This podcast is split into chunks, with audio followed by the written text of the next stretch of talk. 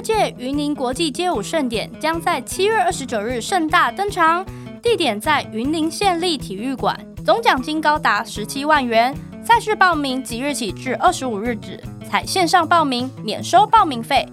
云林县政府邀请各地武林高手一同切磋武艺。此外，本次赛事特邀 Dream Zone 饶舌团体演唱在地文化活动主题曲，将为云林县乡亲带来视觉、听觉的双重享受。以上为云林县政府广告。欢迎回到风传媒 Podcast，你现在收听的单元是热议华尔街，这是一个国际财经的快速胶囊，每个礼拜四带你了解这一周《华尔街日报》的要点新闻，帮你迅速补充营养，看懂世界财经大小事。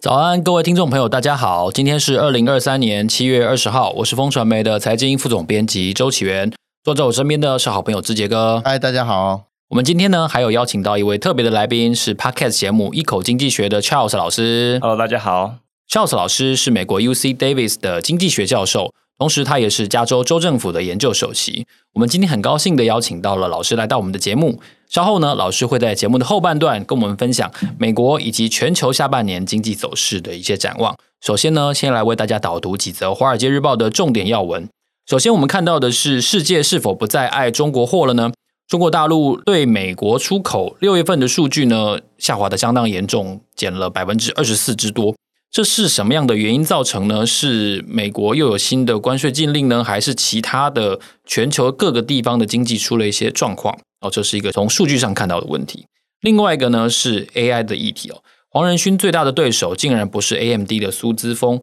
竟然是亚马逊的自制晶片吗？那抖音跟 Airbnb 都很爱亚马逊的自制晶片，是怎么一回事呢？另外还是美国的议题哦，联准会的传声筒呢有一个神预言，他说呢美股太热络了，太牛了，Fed 呢七月确定升一码哦，除非有一个情况发生，不然的话呢这一次升息循环大概会到此为止了哦。首先我们先来看第一则消息，也就是中国出口的消息，中国今年呃上半年的经济成长似乎不是很好，但这个。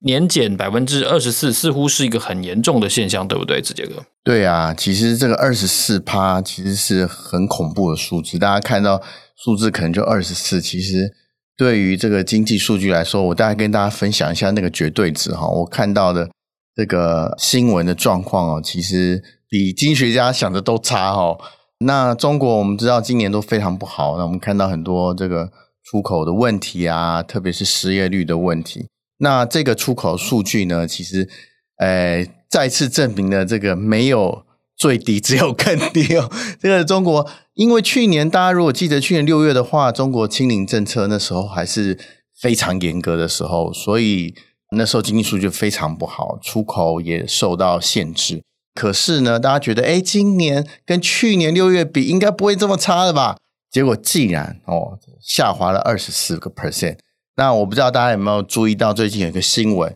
就是呢，其实中国本来是美国最大的进口国，也就是说，诶，美国进口产品中间呢，来自中国最多。那可是这个地位呢，已经被加拿大跟墨西哥取代了。那我特别去看了一下，到底这个绝对值这个贸易额来看的话，到底衰退多少？就我看到的这个数据显示呢，今年一月到五月的期间呢，其实美国来自中国的呃进口额其实大幅的减低了一千六百九十亿美元。大家看到一千六百九十亿，可能无感啊。大家知道我们一年台湾对美国多少吗？我们台湾对美国去年也不过九百一十八亿啊。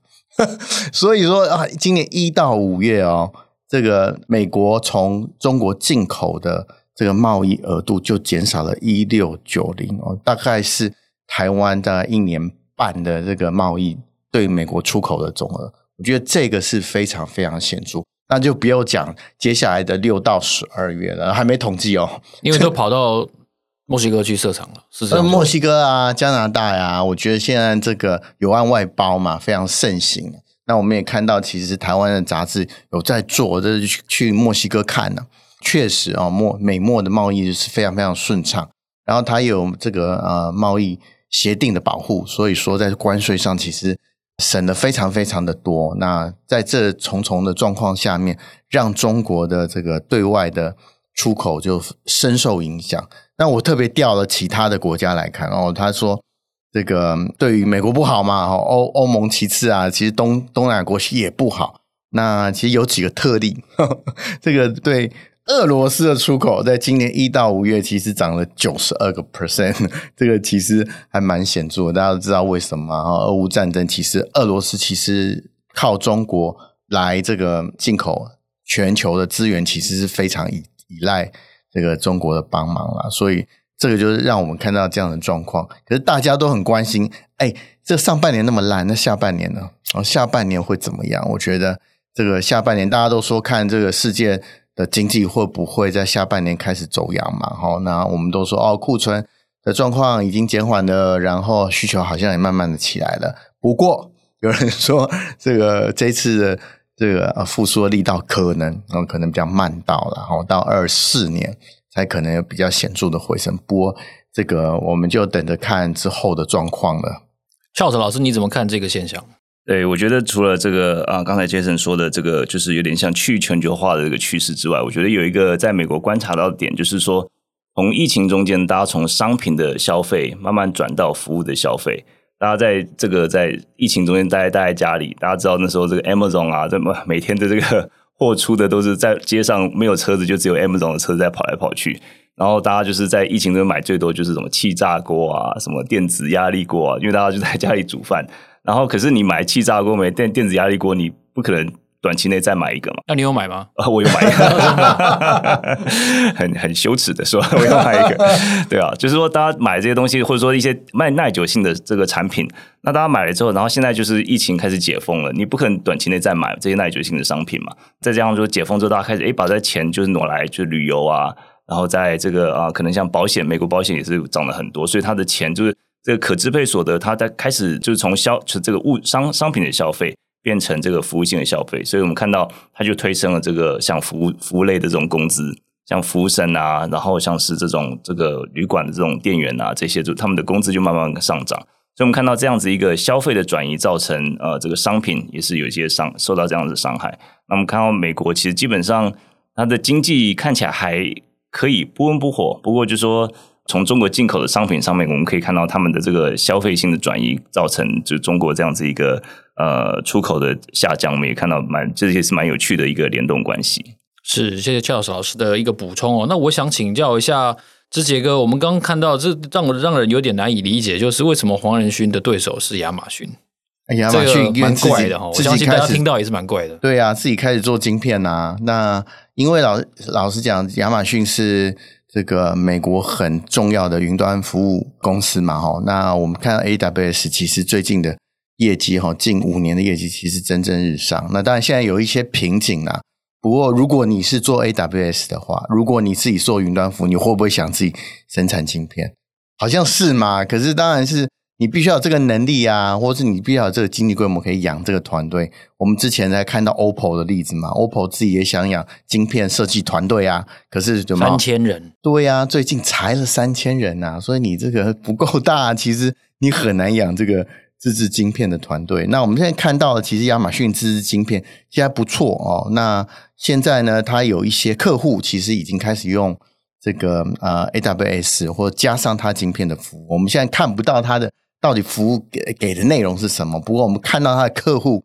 是，比如抖音的这个母公司啊，字节跳动啊，包括 Airbnb，其实现在都变成了 Amazon 自制晶片的爱用者。那我看到的这个资料，因为华尔街日报其实没有很详细的说，不过我看了一些补充资料，看到他是跟着他的这个服务一起卖的，然后他确实也有比较一些跟 NVIDIA，比如说我们最看到。呃，最红的，比如 A 一百的晶片的比较，或是 Intel 一个叫 g a b a n a 的晶片的比较，其实诶，以效能来讲，诶，它还不错，看起来的状况还不错。可是，当然，它现在没有公开贩售嘛，它还没有 dealer，现在就是以他的客户或是他自己锁定的客户为主。我觉得这个是 Amazon 的好处，因为他自己就是这个服务提供者，他最知道他的客户需要什么。他最知道怎么样的硬体服务能够符合他客户对未来的需求，或是他自己在这个啊啊产品的 roadmap 上面应该怎么进展。那当然呢、啊，如果你在商言商的话，如果你做的厉害的话，应该是可以省一点钱的。我们知道 NVIDIA A 百 H 一百卖非常贵嘛，而且它一卖就不是卖一个晶片给你啊。现在大家都很聪明啊，就是卖一个 package 给你啊，package 给你，你就是全套都要买。不过因为 NVIDIA 建筑的这个生态系其实是还蛮完整的哦。从这个，如果你现在走进大学院校里面，电机系的院校里面，你可能哦，就像我们这个文组的学生，可能会被这个 Adobe 绑架，因为你学的很多软体都是 Adobe。像 NVIDIA，如果你到电机系啊，很多可能你要专攻 GPU 或者晶片设计的话，你可能哦都会用到 NVIDIA 的 tool 啊，这个是他们从根源就开始绑定你以后的 user 嘛，这是他们的 business model。可是，当然 Amazon 没有这个。没有这个生态系啦，那可是呢，我们现在看到的状况就是，对于这个系统或是软体服务者，或是这个呃，我们看到这些云端的服务供应商，他们现在也开始在做这个，因为 AI 其实大家都在用啊。记得记不记得我们这个二十五年前，Internet 刚开始在刚开始在盛行的时候，大家说，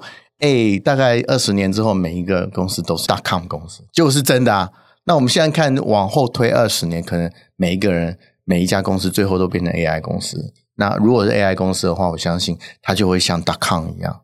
渗透到各个角落去。我觉得这个 Amazon 要做这件事情，这是非常可以想见的。那以后能不能 NVIDIA 可以这个赢着全拿，或者是它要卡到哪一块，或是 AI 这个市场大饼大到说，哎，大家分食都没有什么问题。我觉得应该会走我刚刚下面后者 提到那条路啦，因为这个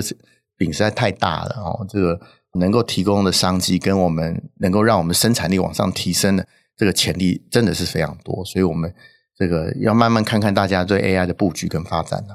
这几个其实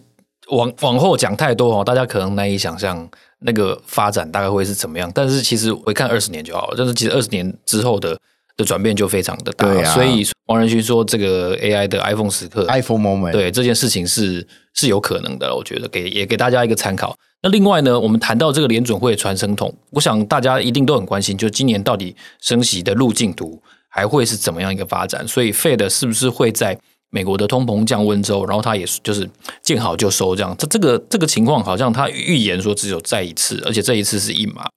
对，大家知道风传媒，我们是这个。华尔街日报在台湾最重要的 partner 嘛，哦，那我们的好处呢，就是因为有这个联准会传送筒之之称的这个记者 Nick 呢，正好就是华尔街日报工作，他在二零零六年就进华尔街日报了，所以他是十几年的一直在跑联准会，是非常资深的这个记者。那他既然有传声筒的这个美名呢，就表示他对联准会很理解嘛。那他说，我们看到联准会在最近就是暂停升息一次嘛，不过。根据 Nick 他的报道呢，就是说我们在七月哦，Fed 应该还会再升息一码。他打包票了，很确定，就是说一定会升息一码了。他说大势已定哦，这个这个以他，他猜的还是怎样？以他 track record 来看的话，我觉得当然我们可以请 Charles 这个 comment 一下，他到底准不准呢？哈，就是有有我们我们听到很多江湖美名哦。有的时候是虚张声势啊，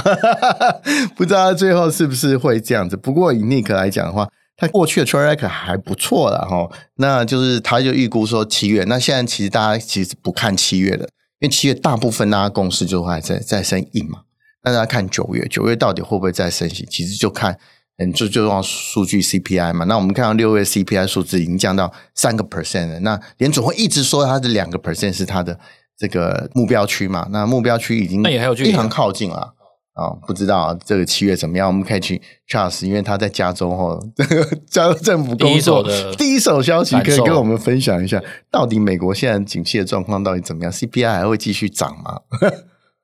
对，我觉得这个啊，其实我也同意，七月升一码大概是底定了，这个下礼拜就要开会了嘛。嗯那其实鲍尔他的风格其实跟前几任的这个像叶伦啊，或者说像 Bernanke，或者是之前的这个 Greenspan 比较不一样的这个，就是说鲍尔他本身非常的透明公开啊，所以他在呃这个任何的这这至少在晋升期，他在开会之前有两个礼拜的晋升期，就就不能再发表任何关于他们未来意向的决策。但是在在他可以啊发表政策的时候，发言的时候呢，他通常都会表示说，哎。这个我们呃，这个七月的时候，呃，有可能他就是用各种方法来暗示爆牌，就明示暗示，对，所以他就是相信说，呃，不要给市场太多的惊吓，这个是他的一个原则。所以啊、这个就是为什么大家就认为说七月大概升再升一码是一个大致底定的。那他也不断的说，这个是一个 data dependent，就是说是一个啊，他根据资料来再做他下一步的判断。那刚才这个啊，Jason 哥有说，就是六月的时候，我们看到它已经降到三 percent，从去年最高的也是六月的时候九点一 percent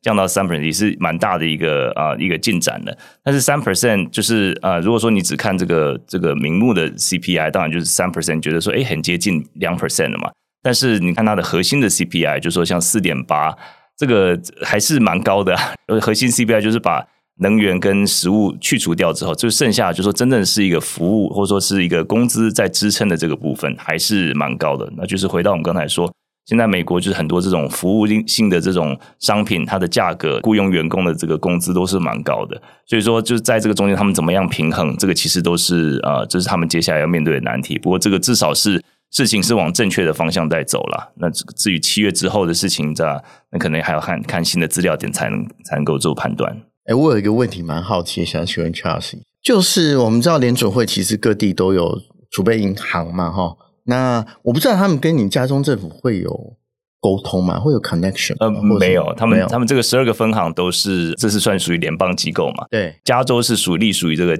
旧金山分行。啊。那当然，我们这中间有学术研究啊，有些时候就是会会彼此分享，就是啊一些这个研究的一些心得啊，但是并不会在政策上有有 overlap。哦，所以他也没有，你们有没有什么没有没有报人电话，没有没有没有，我没有报人电话，就他们会刻意控管的，还是会不会减少可能被猜到的机会吗？是这个意思吗？嗯，其实他们从来没有一个呃，就是一个 coordinated，就是协调的一个机构。你看他们十二个分行，他们这个这些。你看这个亚特兰大分行、纽约分行这些这些，他们都爱讲什么就这些都是经济学家，你根本没有办法管管住经济学家的嘴巴，就像你没有办法管住我的嘴巴一样。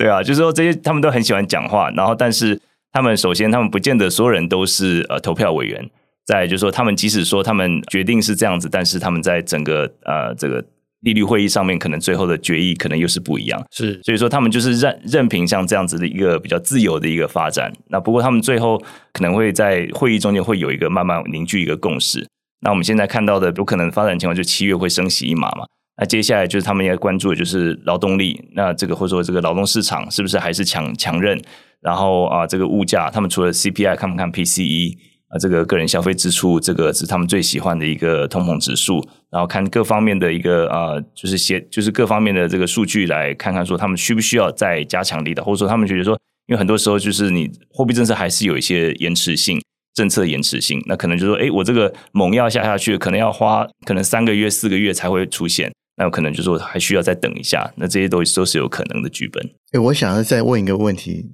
这个问 Charles 一个问题啊、就我们看到他收集这个物价的资讯，其实是他们决策很重要的关键嘛，哈。那我不知道，就说以你长期来看的话，他们收集这个物价的这资讯，你觉得准吗？就是 Fed 准吗？像我们哈，因为我们长期在台湾嘛，哈，那我们台湾央行其实收据的物价指数啊，大家都不买单呢，说哪有这么低啊？我们这个物价这个涨得比这个呃央行公布的或者。这个我们主计单位公布的，其实高还就大家的心理感受高蛮多的。那你长期在美国这样观察，然后你又是这个加州政府在这个呃经济的首席哈，你觉得 Fed reliable 吗？他们的 data？我觉得他们的经济资料是他们美国的好处，就是他所有事情都是 decentralized，就是说没有一个单位啊、比如说像中国有统计局，或者说台湾这个有经济部。来负责，他们就是有些是这个啊、uh, census 啊，有些是这个啊、uh, 劳动局，有些是这个啊，uh, 就是不同的单位，他们收集资料。那他们的方法学其实都是在网络上公布的。Oh. 然后你说像 CPI 的话，它 CPI 是每年就是我们知道 CPI 就是一篮子货物嘛，对啊，那就是这个货物它的比例每年的一月都会调整。比如说像这个房价房租越来越贵，然后明年一月的时候，它的这个比重就会稍微增加一点点。他就会根据这些东西来调整，所以说那这些方法学都是公开透明的，因为很多学者也是会提供意见嘛。那我觉得说美国的资料基本上是我觉得还蛮值得信赖的，因为除了 CPI 之外，它有各种不同的这种 gauge，就是不同的这个指标。对，那比如 PCE 啊，然后还有其他的这个指标来看，嗯、然后所以说这个平准 GDP 平准这个平减指数，这些都是不同的这个通膨的一个一个指标。那如果说这些都是指向同一个方向的话，那我们知道说这个可能方向大致大方向是对的。那老师你怎么看下半年？因为今年我觉得它情况比较复杂，是因为它刚好会有一个选举的因素啊，然后这个选举的因素呢，它又交杂了呃，就是横跨两任总统之间的这个疫情的影响，所以大家互相攻击，就是说谁做的不好，谁做不好。然后，然后这确实是一个呃，我觉得到时候影响选情一个也蛮显著的一个变数哦。所以，嗯、所以在这个情况底下，我觉得它比可能我们最近这几次看到的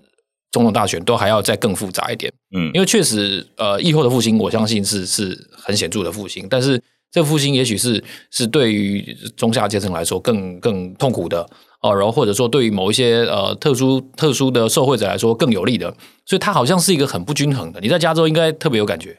对，其实就是说，这个在讲这个议题之前，就是要先有一个观念，就是尤其像美国这么大的国家，就是说。经济的表现跟经济政策不见得有一个因果的关系，就是说，当然就是执政者希望就是要选举了嘛，像启源你说的，就是说候选人通常就会说，哎，这个经济复苏，这个经济成长多少，这个都是我的功劳。但是在美国这么大的国家，其实是很难用经济政策来扭转说整个就业状状况，扭转整个企业的这个投资方向。所以说，就是当然就现在就是像奇文说，这个接下来是这个这个选举年，那这个拜登当然就是说，这个你看我在我的这个呃努力之下，通膨已经降下来。可是通膨降下来，其实主要是因为油价年减率就是很高嘛，就是我们就是看到这个，从去年乌俄战争到现在慢慢平息下来，然后通这个供应链的问题也慢慢解决。然后这个劳工问题，然后缺工问题也慢慢解决，所以说这些东西是没有办法，拜登没有办法控制的。但是当然就是说选举有选举的话术了。那我们就是看今年下半年的话，我主要是会看两个方面，一个是这个劳动市场。那劳动市场我们看到从这个啊疫情之后，从联准会开始暴力升息之后呢，从去年三月开始，那升息的为什么要升息？要升息就是说让企业的这个握有资金的这个成本增高，就是说我。借贷的成本增高，那大家说，哦，买房子要这个从以前百分之三的利息变成百分之七，那我就不买房子。现在是百分之七吗？现在百分之七平均对。那然后如果说买车子也是车贷嘛，那信用卡有循环利息嘛，那这些利息变高的时候，大家就是可以开始缩手，然后企业就开始这个裁员，然后就整个这个需求面就开始下降。但是我们看到比较一个诡异的情况，就是说去年三月开始暴力升息，这个。企业不但没有缩手，那个消费者也没有缩手，就是说 消费者就是说继续继续买买买。那企业就是说在这个疫情中间，因为他们经历了太多的缺工的情况，所以他们不愿意这个轻易的把这个员工这解雇。那再加上在疫情中间，这个联邦政府有很多这种像是这个补助的方案嘛，就说哎你不你不解雇你的员工，我就继继续补助你的薪水。他们有这个呃这个 Paycheck Protect Plan PPP，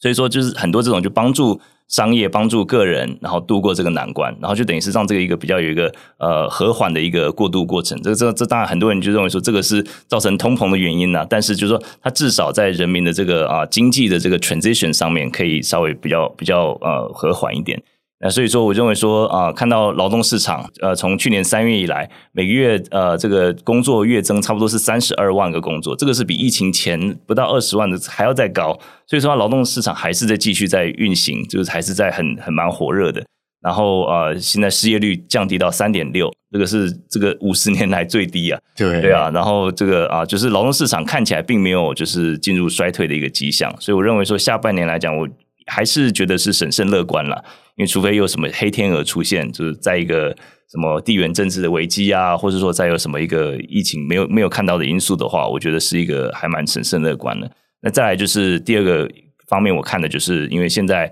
呃通膨降的速度比联准会预期的快哦，所以说要快要快，对，所以说他们他们原本是预期到年底才会降到百分之四百分之三啊，那现在已经 现在年中的时候七月六月已经降到百分之三了。所以说，他们接下来除了七月之后呢，他们可能呃会比较 wait and see，就是说可能会看看这个是不是需不需要还要再再升一码，就是说可能比原本预期的来要来的这个力道来来的少，要来的小，然后可能这个频率要来的少。那这样子的情况，就当然对经济来讲是一个利多嘛，就是说对股市啊，对各方面来讲都是利多。对，那所以说这两方面的话，我觉得呃，我觉得来看的话，我觉得美国的下半年应该是，我觉得是审慎乐观了，就是说应该不会啊、呃，应该是会进入一个软着陆的一个情况，就是说美国经济发展不见得会好像突然这个暴冲，但是应该就是不会进入衰退的一个情况。我想问一下 Charles，你第一线怎么看？就是美国缺工的状况现在有